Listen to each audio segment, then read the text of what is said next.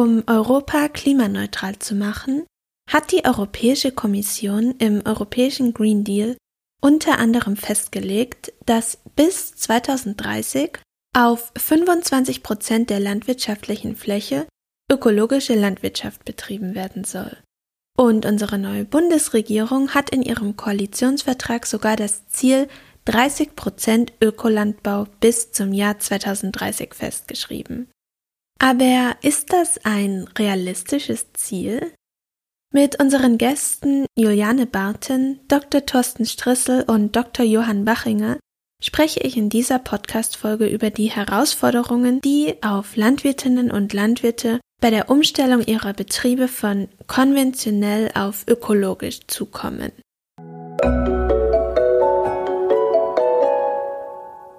Querfeld ein Podcast. Wir reden über die Landwirtschaft der Zukunft.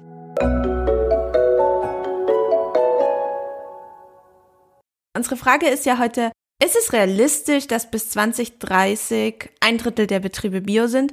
Und welche Herausforderungen kommen einfach auf Betriebe zu, die diese Umstellung von konventionell auf biologisch angehen?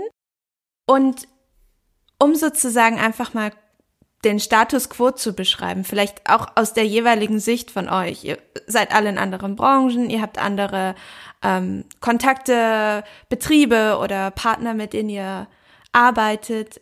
Deshalb würde ich einfach gerne mal von jedem wissen, wie ist so die aktuelle Situation, wie nehmt ihr das so wahr?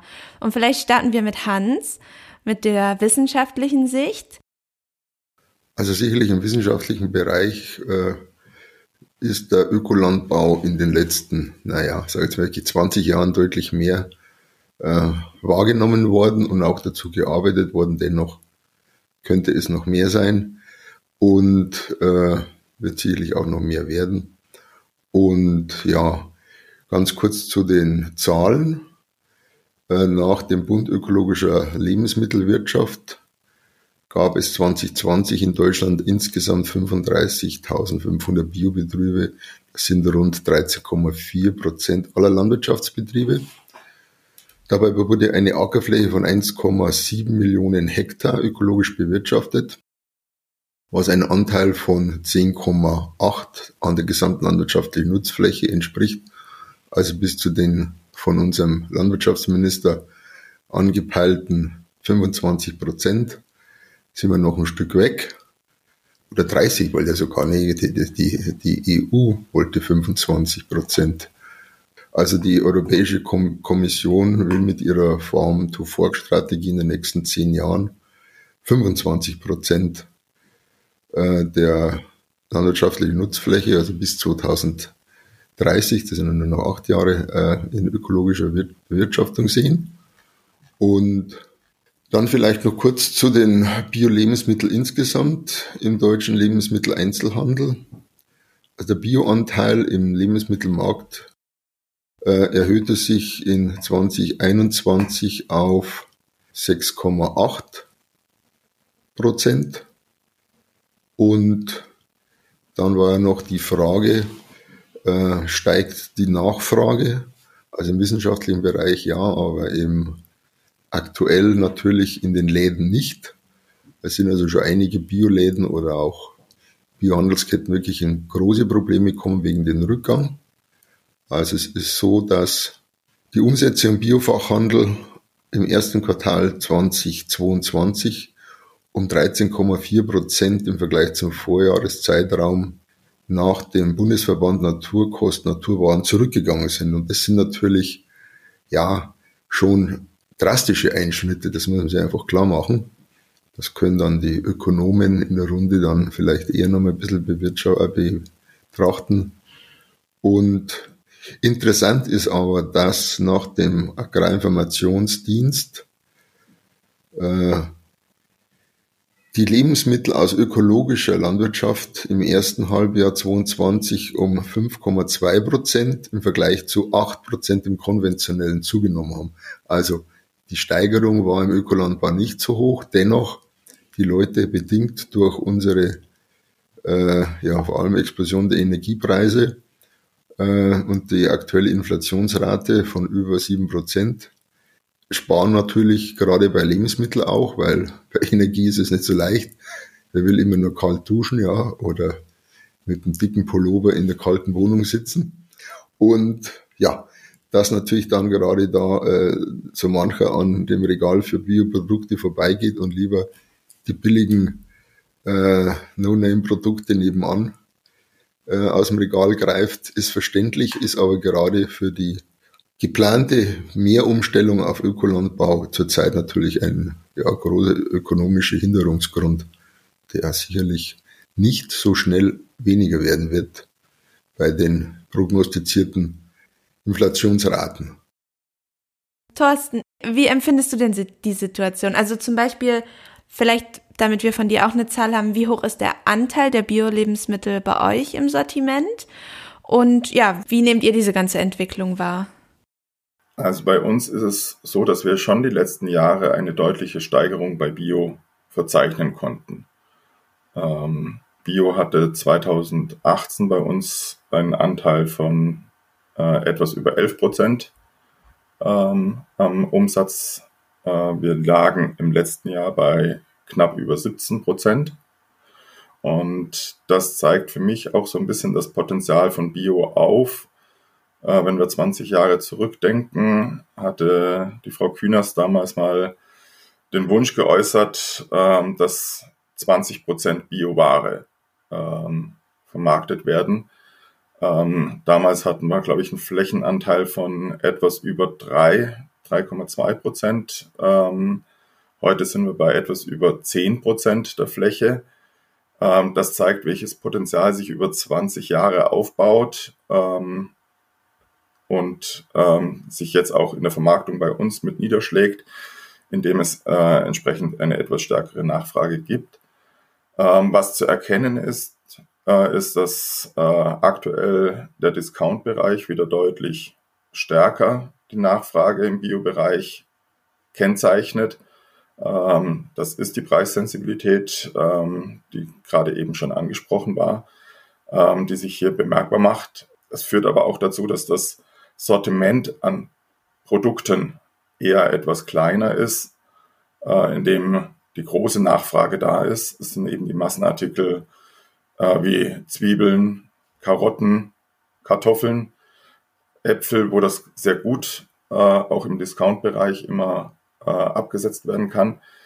Kleinere Spezialitäten, da wird es sicherlich schwieriger werden äh, für die Betriebe, die, die diese Produkte im Anbau haben, das entsprechend ähm, auch in der Vermarktung erfolgreich platzieren zu können. Das wird die Herausforderung für uns sein.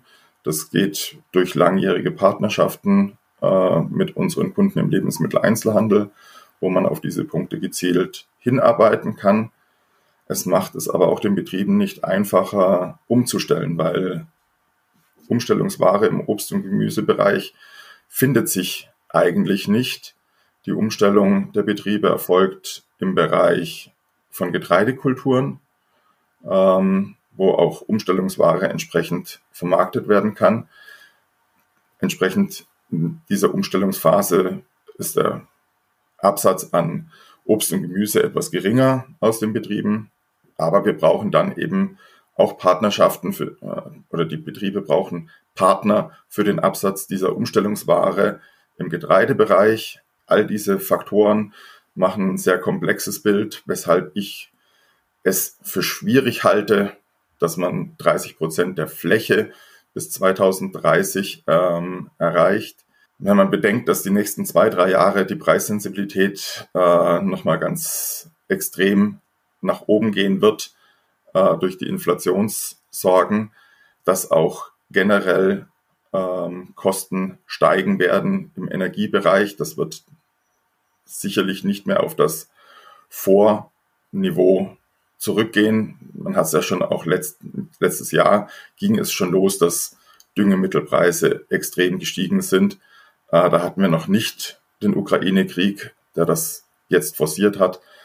Äh, von der Seite her muss es langfristig gedacht werden.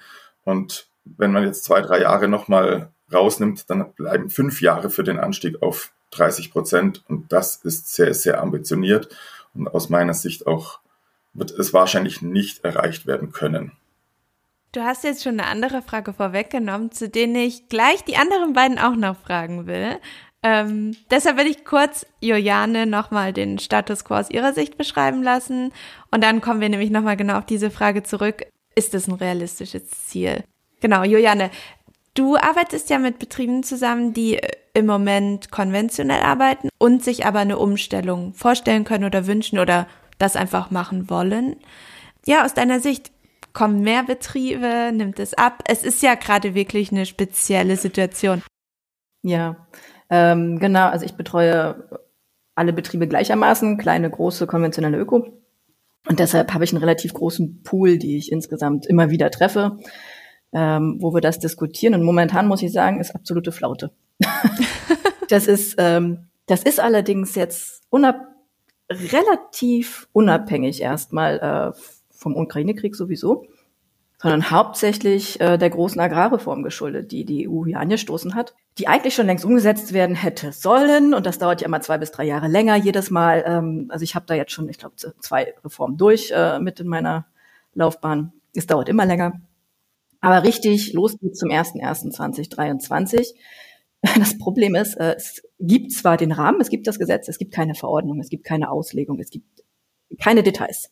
Das heißt, wenn die Betriebe auf mich zukommen und sagen, okay, ich bin jetzt Ökobetrieb, kann ich diese Fördermittel wahrnehmen oder kann ich diese Fördermittel wahrnehmen, muss ich sagen, keine Ahnung. Äh, es ist ähm, unfassbar schwammig momentan und deshalb wird sich keiner äh, in die Umstellung begeben, die ja dann zwei Jahre dauert und dann äh, auch äh, im Rahmen der Fördermittel eine fünfjährige Verpflichtung eingehen. Ne? Also man muss dann die fünfjährige Verpflichtung durchziehen bis zum Ende. Wenn man die im fünften Jahr nicht macht, muss man alle Jahre davor zurückzahlen. Ähm, also diese, diese große Planungsunsicherheit, das ist das größte Problem aktuell. Kannst du das genauer erklären? Ja. Man muss, also was für eine Verpflichtung geht man an? Okay, also ähm, wenn man ökologisch produziert und Fördermittel wahrnehmen möchte, die zusätzlich über das hinausgehen, was man als Landwirtschaftsbetrieb so kriegt, ähm, dann ist das immer über den über die sogenannte ELA-Förderung geregelt und die ist eine Fünfjahresverpflichtung.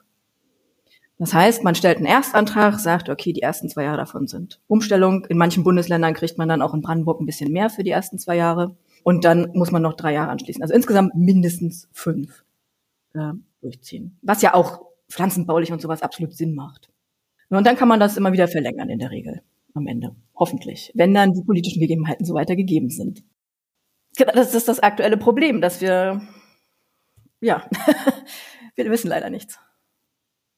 Juliane, was sagst du? ja, ähm, 30 Prozent der Betriebe. Ähm, ich muss da immer eine Differenz ziehen zwischen Betriebe und Fläche. Ne? Das ist ja auch nicht das Gleiche.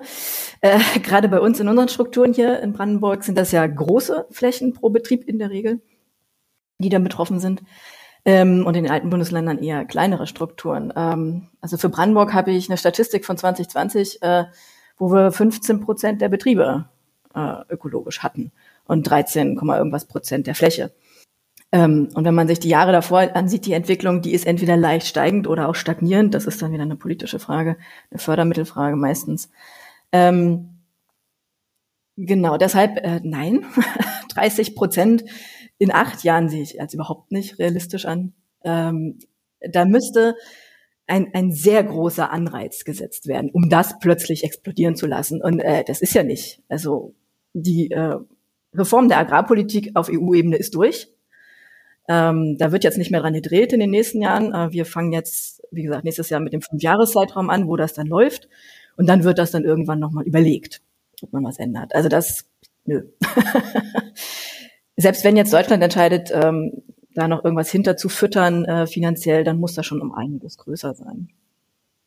Was, was könnte denn so ein Anreiz sein? Für einen landwirtschaftlichen Betrieb? Also ist, ist es wirklich rein finanziell? Ähm, ja, das ist das Erste immer. Auf jeden Fall. Ähm, weil es ist ja immer die Frage, wenn ich auf ökologisch umstelle, was habe ich an weniger Ertrag? Was kriege ich dafür? Äh, für welchen Preis kann ich das äh, verkaufen am Markt? Was aktuell auch eine Frage ist, ähm, weil ich habe von einigen Ökobetrieben inzwischen gehört, die auf Dinkel und Sonnenblumen beispielsweise sitzen und es nicht loswerden, weil die verarbeitenden Betriebe nicht die Kapazitäten haben. Äh, die haben einen Kontrakt, der kann aber vom Landhandel teilweise gar nicht erfüllt werden. Ähm, und die sich jetzt schon überlegen, dann verkaufe ich es halt konventionell. Dieses Jahr sind die Preise super. also das ist ein bisschen makaber gerade. Also deshalb die Signale sind in die komplett falsche Richtung.